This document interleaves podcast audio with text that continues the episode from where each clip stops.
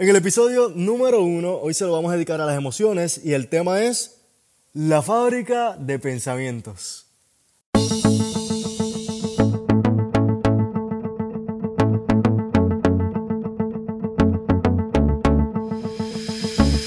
Bienvenidos al podcast El Saludable. Y es que muchos queremos estar saludables, pero no todos sabemos qué tenemos que hacer para estarlo. En el podcast El Saludable te ayudaremos de tres maneras. En el tema de la alimentación, el ejercicio y las emociones, te daremos consejos, herramientas, información, todo con el fin de poder ayudarte a que puedas vivir más y mejor. Soy Abdiel Colón y te voy a acompañar en este camino si me lo permites, porque se trata de un balance, no de limitarse. Sin más, comenzamos. Somos lo que pensamos. Una frase que ya hemos escuchado y mira qué interesante es esto. Yo puedo estar imaginándome o pensar que tú que me estás escuchando te estás aburriendo y me voy a sentir mal. Y lo vas a sentir en mi tono y voy a estar triste y voy a estar medio apagadito. Pero si creo que tú estás pompeado con la información que tú vas a recibir en el día de hoy, yo voy a estar feliz, voy a estar satisfecho y eso también tú lo vas a notar. Entonces, esto es como una fábrica de pensamientos. Te explico cómo funciona.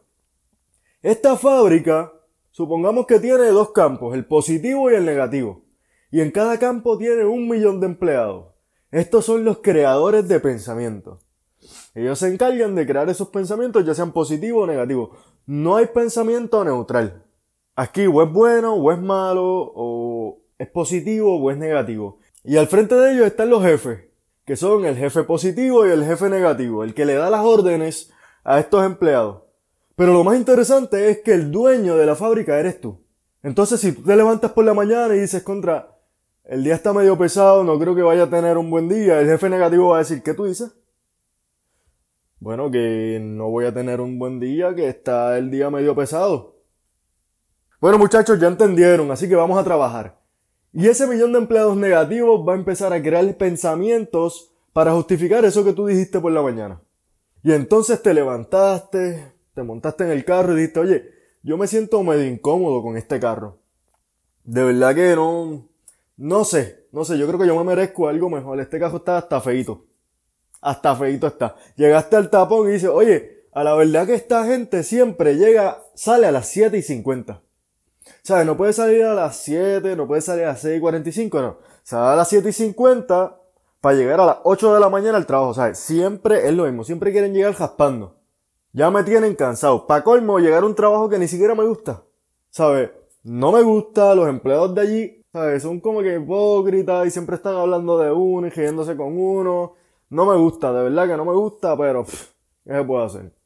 Y eso sigue y sigue y sigue y sigue, porque los pensamientos se van a crear justificando eso que tú dijiste por la mañana. Pero si de momento tú te levantas y dices, hoy va a ser un buen día.